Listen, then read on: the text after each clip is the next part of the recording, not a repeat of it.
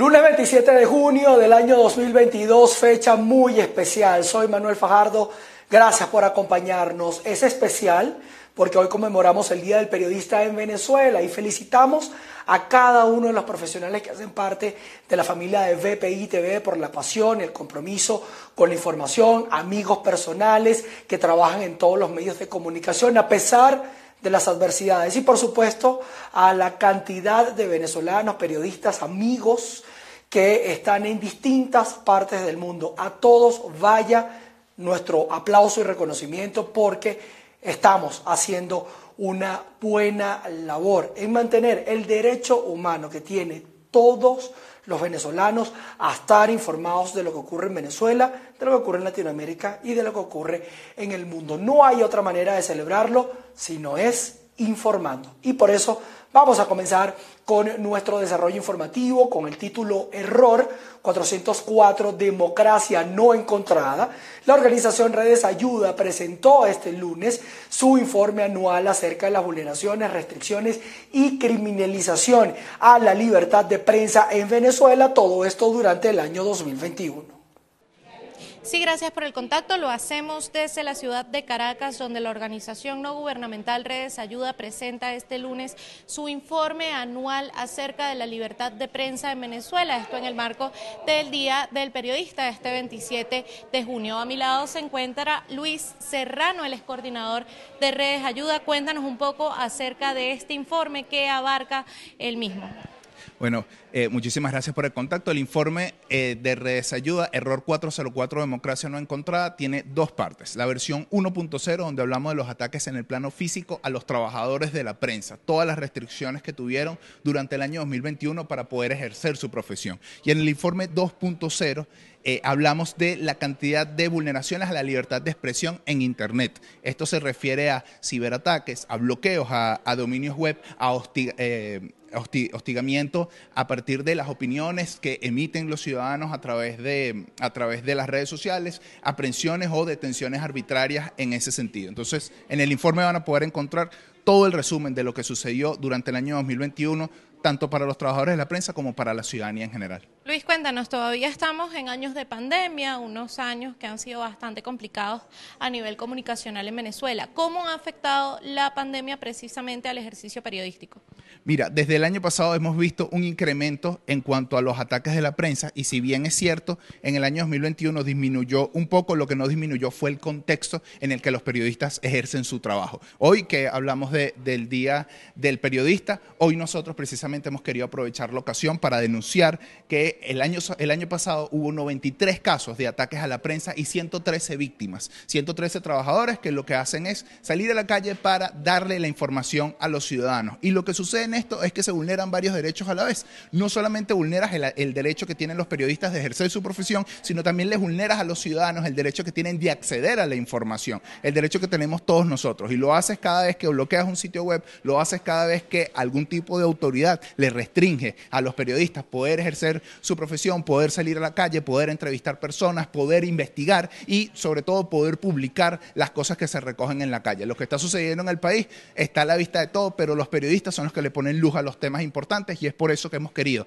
desde Redes Ayuda documentar todos los ataques a los trabajadores de la prensa y documentar todas las, todas las vulnerabilidades que existen en el, en el ecosistema digital para que los ciudadanos tengan el derecho a acceder a la información. Bien, palabras de Luis Serrano, coordinador de la organización no gubernamental Redes Ayuda. Los detalles de este informe los tendremos en la emisión meridiana desde Caracas, Venezuela. Irene Mejías. En este sentido, el Colegio Nacional de Periodistas Seccional Portuguesa ofreció un balance de los presuntos ataques eh, sufridos en esta región llanera, la libertad de prensa, con el cierre de seis estaciones radiales en lo que va de este año 2022. Nosotros podemos decir que en los últimos seis meses, lamentablemente aquí en el Estado portugués, hemos visto cómo cierran eh, seis emisoras de radio de nuestra región.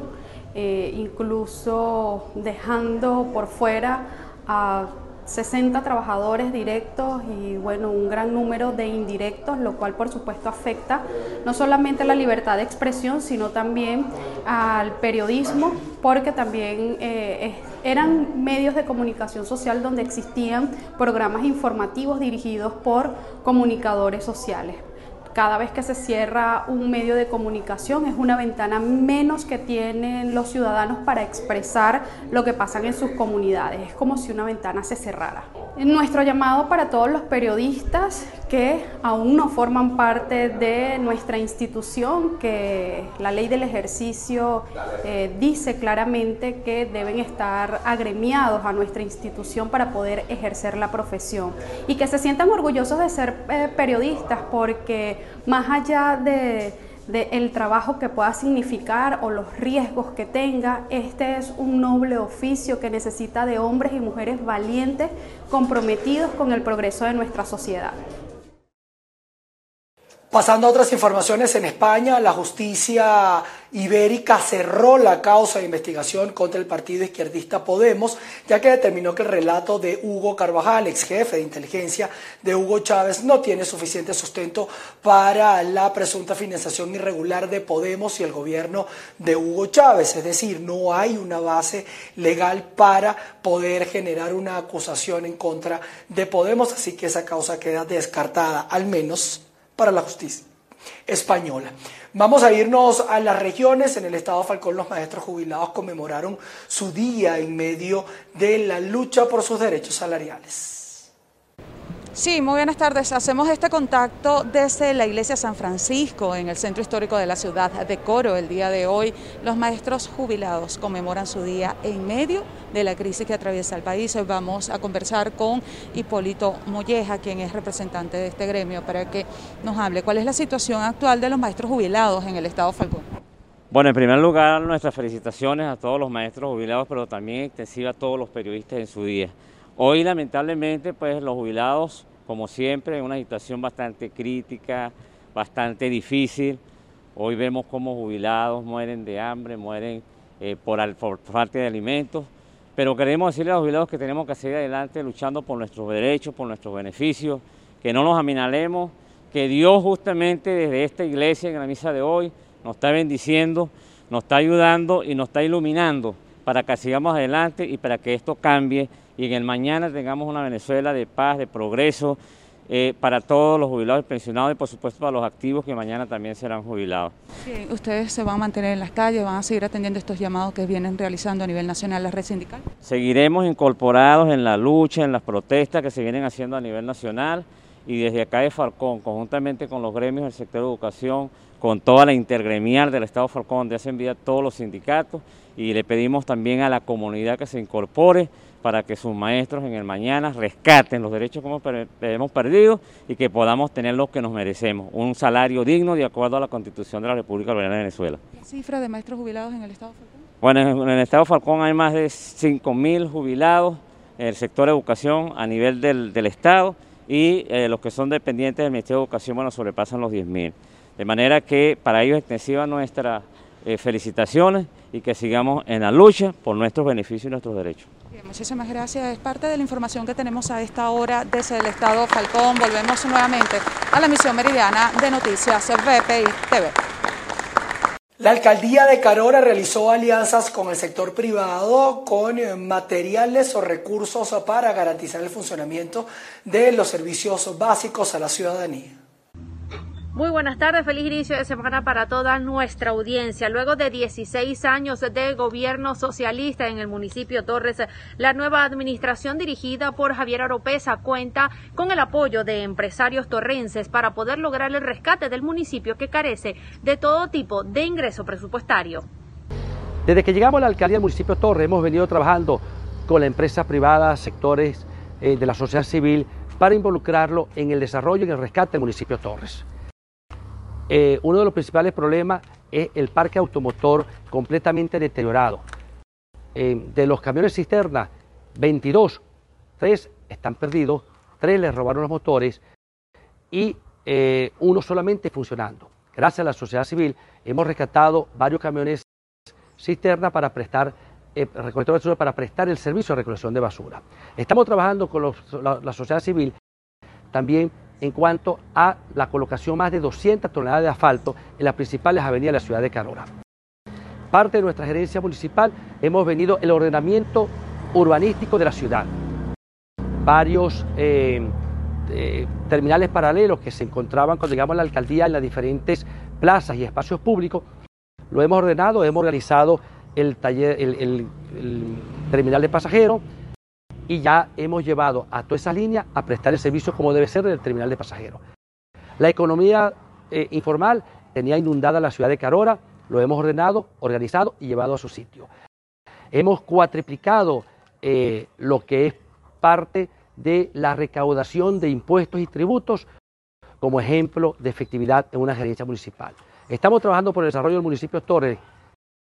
Torres, el 80% de su economía depende del sector agropecuario y estamos impulsando el sector agropecuario en mejoras de vialidad agrícola y rural e impulsar al sector productivo en Torres y en Carora. La administración municipal ha sostenido encuentros tanto con la gobernación del estado Lara como con el Ejecutivo Nacional a fin de buscar recursos para poder garantizar no solamente el funcionamiento de los servicios básicos en el municipio Torres, sino también mejorar el tema del agua en relación al sistema de los quediches, que hay que cambiar parte de la tubería y la inversión supera a los 500 mil dólares. El alcalde Javier Oropesa estima que puedan realizar ese proyecto a largo plazo para el beneficio de todos los torrenses. Desde Barquisimeto en el estado Lara y además orgullosamente periodista, Andreina Ramos. Así es, orgullosamente periodistas. Los vecinos de Parque Valencia y la Isabelica exigen el rescate del tramo de un parque, del parque Rafael Urdaneta argumentan que se ha incrementado la inseguridad en la zona. Delincuentes se esconden entre la maleza y los robos son casi a diario. Sí, gracias ah, por el contacto. Los afectados exigen la construcción de una caminería en estos espacios ah, del Parque Rafael Urdaneta. Además, alumbrado público y más vigilancia policial. Aseguran que estos espacios se han convertido en nido de delincuentes. Desde hace aproximadamente cuatro o seis años hemos venido presentando mucha inseguridad en esta zona, donde estudiantes han sido heridos, vecinos han sido robados y así infinidades de problemáticas que tiene este terreno. el problema que existe específicamente es en el puente que une ambas comunidades, lo que es la Isabelica y Parque Valencia. He tenido de verdad la, la circunstancia de presenciar todo lo que ocurre en, este pasadizo. Como lo dijo bien el vecino Reinaldo de la Isabelica, este es un pasadizo que le corresponde básicamente a la alcaldía de Valencia. Hemos hablado en varias oportunidades con los diferentes directores, con el mismo alcalde, actual alcalde Julio Fuermayor, para que nos preste atención sobre lo que aquí está ocurriendo. Ya aquí hemos tenido muertos, ya aquí hemos tenido asaltos, ya aquí hemos tenido violaciones. Pregunto yo, ¿qué más debemos esperar? ¿Quién será la próxima víctima? ¿Será un familiar mío? ¿Será un hijo mío? Ni lo quiera Dios. ¿O será alguna víctima de los que están hoy acá presentes? Señor alcalde Julio Formayor, de verdad, deseamos de todo corazón que usted preste atención a esta circunstancia. Los vecinos realmente estamos mal. Esto no es fácil lo que se está viviendo acá. Este es un terreno que es del área del Parque Rafael Urdaneta. Este es un terreno que es de, su tenencia, de realmente de su responsabilidad. Venga acá. Nosotros no le estamos pidiendo como comunidad que usted desarrolle todo el Parque Rafael Urdaneta. Ya tenemos acá un proyecto, un proyecto para esta área, un proyecto vivible, un proyecto realmente confiable. Los habitantes del sector La Isabelica y Parque Valencia aseguraron que cuentan con un proyecto autosustentable, por lo que reiteraron el llamado al alcalde del municipio a darle pronta ejecución. Desde el estado Carabobo, región central de Venezuela, reportó para ustedes Ruth Lavero. Los habitantes del municipio Mar en el estado Zulia denuncian fallas en los servicios públicos. Tal es el caso de la crisis del servicio eléctrico que continúa causando daños en los hogares de los habitantes de esta localidad. Establecemos el presente contacto desde el estado Zulia.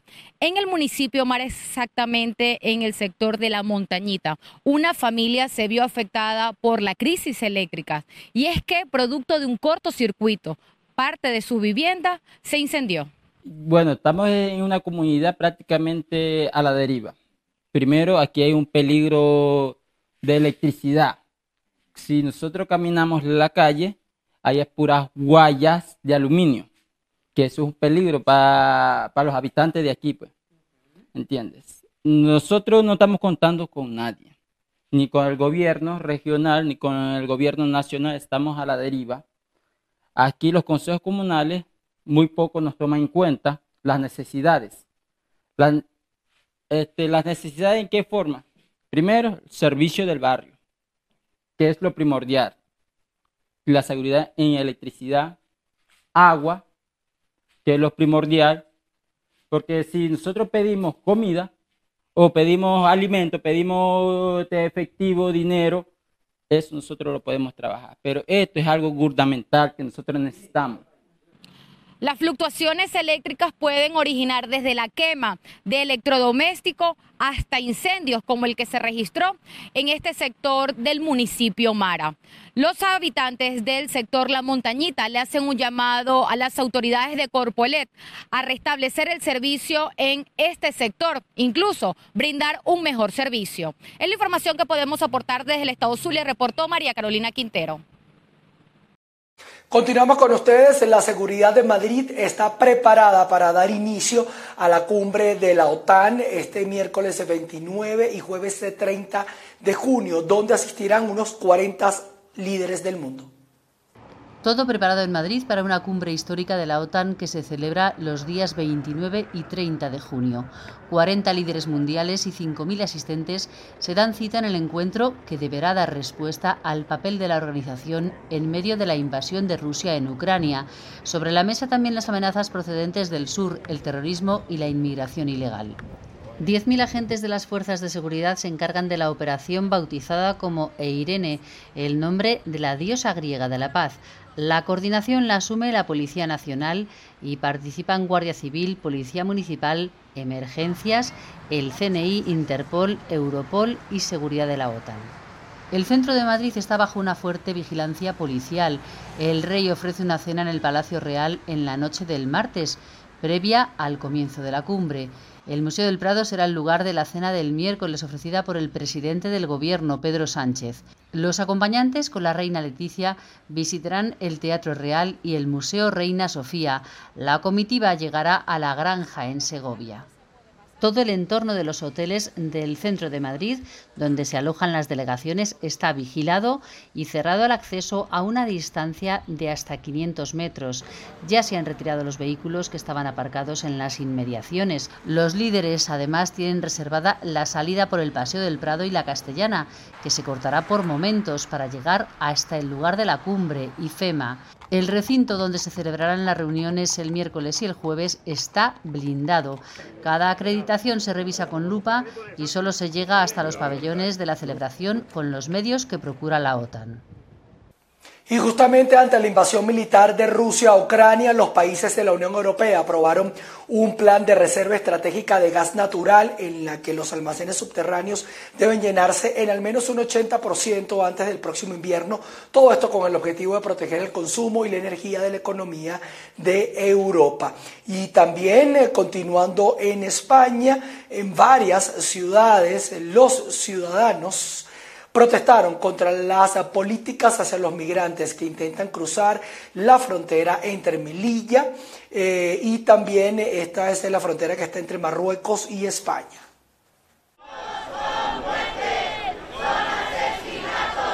Es una de las protestas que se han celebrado este domingo en varias ciudades españolas. Rechazan la actuación de la Policía Fronteriza de Marruecos y del gobierno español tras la tragedia del pasado viernes en la frontera de Melilla, donde al menos 23 personas perdieron la vida al intentar saltar la valla que separa a España de Marruecos, una cifra que la ONG Caminando Fronteras eleva a 37. Hay además decenas de heridos. Nos concentramos hoy para denunciar la masacre que ha habido en Melilla, donde han muerto más de 30 personas y la hipocresía de este gobierno que plantea que el, ejército marroquí y la, Fuerza de Cuerpo de Seguridad del Estado español han hecho un buen ejercicio en esta masacre que ha habido. También piden que se respeten los derechos humanos de las personas migrantes y exigen que se aclare lo ocurrido. Nosotros no vamos a descansar hasta tener esa verdad, justicia y reparación y ni el gobierno de España ni la sociedad española va a descansar hasta que nosotros tengamos esa verdad y justicia y reparación. Es una matanza que requiere de una investigación para que se depuren responsabilidades. No es posible entender que en el siglo XXI la policía actúe de manera que produzca esta cantidad de muertos. Un pedido al que también se ha sumado el presidente de la Comisión de la Unión Africana, Moussa Faki Mahamat, quien expresó su conmoción y preocupación por el trato violento y degradante de los migrantes africanos en la frontera de Marruecos y España. Ajenos a esta polémica, en el cementerio de Sidi Salem, en las afueras de la localidad marroquí de Nador, siguen preparando las fosas donde prevén enterrar a los fallecidos. De momento, las autoridades marroquíes no han informado de las nacionalidades de los fallecidos ni del proceso que se seguirá para darles sepultura. En un comunicado conjunto, 10 organizaciones humanitarias piden a las autoridades marroquíes que identifiquen y devuelvan los restos de las víctimas a sus familias. Pasamos a Colombia, donde el expresidente del diálogo interamericano, Michael Shifter, consideró que la elección de Gustavo Petro no va a cambiar la histórica relación entre Colombia y los Estados Unidos. El exdirector de Diálogo Interamericano Michael Schichter señaló que, a pesar de que Gustavo Petro tenga una ideología de izquierda, ello no representa ningún problema para Estados Unidos. Además, recalcó que los comicios fueron democráticos. Confío que va a seguir siendo buenas. Creo que no hay ningún interés por parte del presidente electo eh, Petro y, por cierto, por parte de Estados Unidos de tener una relación eh, eh, difícil conflictiva. Esto no beneficia a ningún país y creo que están muy claros aquí en Bogotá y en Washington este, este compromiso. También señaló que hasta el momento a Petro no se le puede tratar como a otros mandatarios que Estados Unidos rechaza porque fue elegido en elecciones libres y por el momento no le ve inconveniente a una relación fluida con su gestión que inicia el 7 de agosto. Gobiernos eh, electos democráticamente, como fue el caso de Colombia, claramente, eh, yo creo que hay, una, eh, hay un interés de colaborar, de cooperar, de definir las prioridades y estrategias y seguro que esto va a pasar con el nuevo gobierno colombiano y con Estados Unidos. La posición del expresidente de Diálogo Interamericano se refuerza con la reciente llamada del presidente de Estados Unidos Joe Biden con el mandatario electo de Colombia Gustavo Petro, algo que refuerza las relaciones entre ambos países, las cuales suman ya 200 años. En Bogotá, Miguel Cardosa, VPI TV. Y el gobierno ecuatoriano anunció la reducción de los precios para atender una de las principales demandas de las protestas que ya llevan dos semanas en ese país. Todos consideran que el precio de los combustibles se ha convertido en la piedra angular que mantiene el conflicto. Y aunque como gobierno tenemos muy claro que este factor no es el que origina los problemas de los ecuatorianos, debemos pensar en el bien común y la paz ciudadana. Por esto he decidido reducir el precio de la gasolina extra y Ecopaís en 10 centavos por galón. Y el diésel también en 10 centavos por galón. Los ecuatorianos debemos volver a la normalidad. Debemos con optimismo y fe retomar la senda del progreso para todos. En otras noticias les contamos que la falta de algunos grupos de medicamentos ha puesto en alerta a los farmacéuticos en Brasil que piden al gobierno intermediar para romper el bloqueo logístico agravado por los confinamientos en China y la guerra con Ucrania. La falta de algunos grupos de medicamentos ha puesto en alerta a los farmacéuticos de Brasil que piden al gobierno intermediar para romper el bloqueo logístico agravado por los confinamientos en China y la guerra en Ucrania. El problema es preocupante y afecta al país entero, aunque en grados distintos dependiendo de la región, según lo afirmó el secretario general del Consejo Federal de Farmacia de Brasil, Gustavo Pires. Los primeros avisos surgieron en los hospitales a finales de 2021 y desde hace un mes y medio son una realidad en las farmacias, que están reportando cada vez más dificultades para reponer los inventarios de medicamentos como antibióticos o analgésicos especialmente pediátricos. La demanda está disparada en este país de 213 millones de habitantes, coincidiendo con la entrada del invierno austral en la mitad sur y un repunte de los casos de dengue y COVID-19. El origen del problema está principalmente en los graves desequilibrios de las cadenas globales de producción y distribución. Brasil fabrica en torno al 70% de los medicamentos que consume gracias a un parque industrial hoy en expansión, pero importa más del 90% de las materias primas necesarias para producirlos, principalmente de India y China. Importar esos principios activos hoy es un dolor de cabeza, los últimos confinamientos en China por la COVID-19 han empeorado la situación, con fábricas paradas y puertos tan importantes como el de Shanghái funcionando con serias dificultades. La guerra en Ucrania ha agravado la crisis logística internacional y disparado los costes de transporte por el alza de los combustibles y falta de contenedores, algo que se arrastra desde la pandemia. De esta manera llegamos al final de nuestra emisión Meridiana, gracias a ustedes por su sintonía y felicidades a todos los periodistas en Venezuela, en cualquier parte del mundo donde se encuentren, porque este es nuestro día. Nos veremos en nuestra emisión central de noticias. Chao, chao.